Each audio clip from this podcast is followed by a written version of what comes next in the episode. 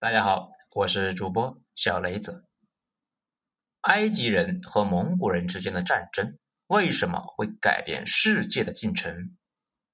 文章来自于微信公众号“着实新维度”，作者罗马主义。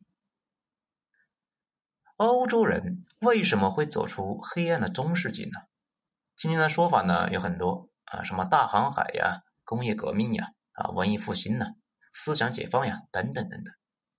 但是最初推动他们迈出的第一步的原因是什么呢？当然是中国。马可·波罗先生呢，给他们描述了一个无比富足强大的中国，让每个欧洲人呢，都像初次怀春的少女，心里啊有一个蹦蹦乱跳的小兔子，只想依偎在中国人的怀里面撒娇。哎，大家千万别以为啊，咱们是在开玩笑。如果回到中世纪啊。金发碧眼的欧洲美女啊，人人巴不得是找一个中国老公，然后呢，移民到大宋的杭州，享受天堂般的生活。这个就有点像改革初期，公知们呢告诉我们，大洋的彼岸呀有个天堂，那里啊黄金遍地，到处都是机会。这于是呢，成千上万的人就前仆后继啊，去美国寻梦。不过，就像马可波罗是百万先生一样。公知们也基本上都是满嘴的跑火车啊，相信他们说的这一般结局都会很悲催。所以啊，有一个著名的段子是这样讲的：老王是一个地地道道的老北京人，在上世纪八十年代的时候啊，就为了以后能够过上好日子，就不顾家人的反对，毅然卖掉了祖上传下来的一套四合院，凑了整整三十万，出国去淘金了。这背井离乡的老王呢，就充分发挥了我们中国人啊吃苦耐劳的精神啊，风餐露宿，送外卖，摆地摊，学外语。在国外，一个人是孤苦无依啊，住在贫民窟，那是被抢了不下七次，这差点就客死他乡。但是呢，为了过上富裕的生活，老王就咬牙坚持。时间这一晃啊，三十年过去了，老王攒下了整整一百万美金，这折合人民币。大概七百万左右啊，如今是两鬓斑白，就打算呢靠着这笔钱回北京呢去养老，以为会过上富裕的生活。回到了北京，老王便想把自己以前卖掉的四合院给买回来，这毕竟嘛是祖上传下来的。自己呢年纪大了，就开始啊怀念起以前的旧物件了。当他找到中介一问价格呢，这差点把老王的心脏病都给吓出来。当年三十万不到卖掉的小四合院。如今呢，已经身价暴涨到八千多万，整整翻了将近三百倍啊！这一想到自己呢，在国外这些年受的苦，看着手上这七百万，老王一下子啊就没挺住，直接呢吐血住进了医院。当然啊，这只是一个段子，毕竟呢，没人能够猜得到中国这三十年会发展的这么快。但是回想当初，我们之所以呢愿意相信外面有个天堂。其实啊，是因为我们看到了证据。就别的不说吧，单说那些国外制造的冰箱、彩电和洗衣机，早已经是让人垂涎三尺，不由得我们不信了。外面那就是神仙住的地方。所以，同样的道理，欧洲人为什么会相信马可波罗呢？一心要找到中国呢？那也是因为啊，欧洲人看到了证据，来自于东方的香料。丝绸和陶瓷也改变了他们的生活，所以马可波罗先生说的呢，那就是真理。但是有一点你一定要知道，虽然东方的香料、丝绸和瓷器呢，很早就进入了欧洲，不过在很长一段时间里面，这都是极为昂贵的奢侈品。这个大体上呢，就好像那个现在的劳斯莱斯的轿车，虽然大家啊都知道有这么个东西，但是对于我们普通人来说啊。并没有什么特别的感觉，所以来自东方的商品如果一直呢高的这么离谱，那么即便后来的奥斯曼人攻陷了君士坦丁堡，垄断了商路，让这些贵的像劳斯莱斯的轿车一样的东西啊涨价十倍，对于欧洲人来说，那也不过是茶余饭后的一个谈资而已。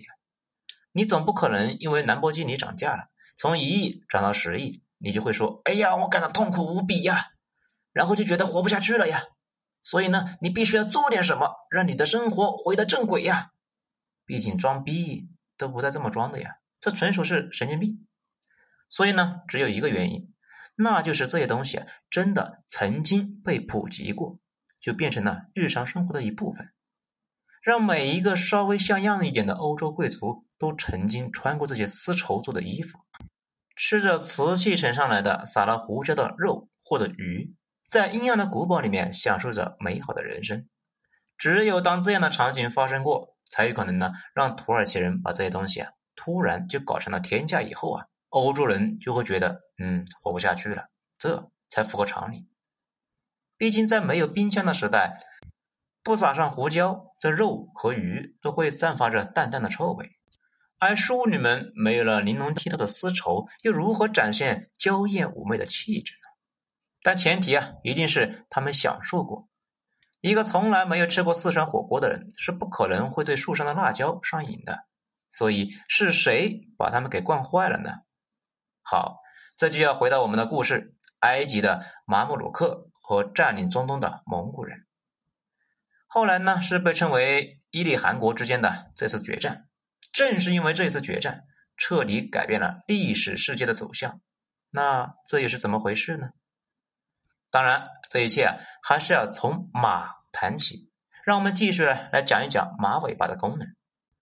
当埃及的马穆鲁克的苏丹古图兹。啊！突然听说啊，序列兀率领的蒙古军的主力部队离开了中东，就赶往中亚去参加夺嫡之战。之后啊，古图兹就觉得机不可失，要趁机收复叙利亚。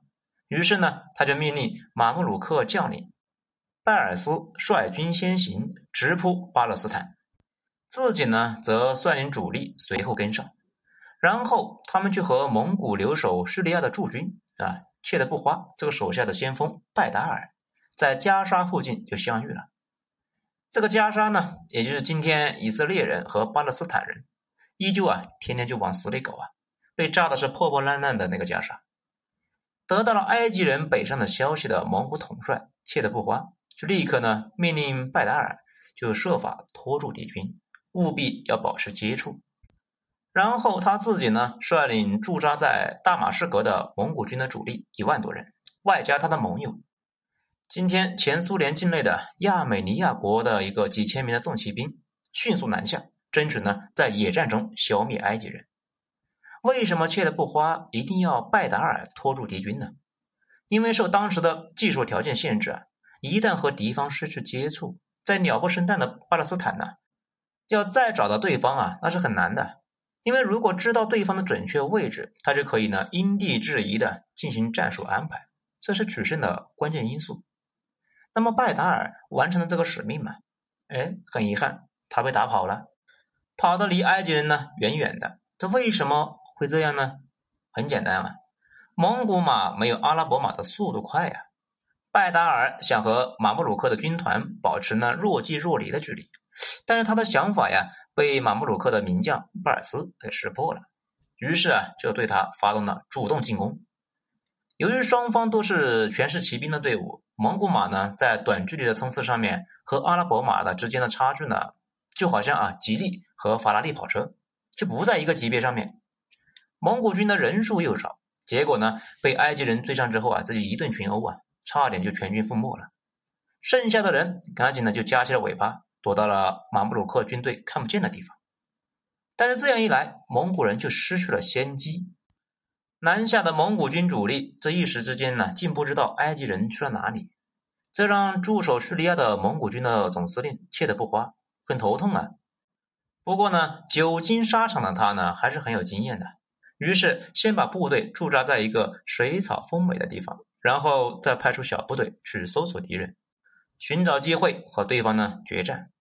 虽然蒙古人不知道埃及人去了哪里，但是埃及人却知道蒙古人在什么地方。那这又是怎么回事呢？好，下一章接着继续，还没完。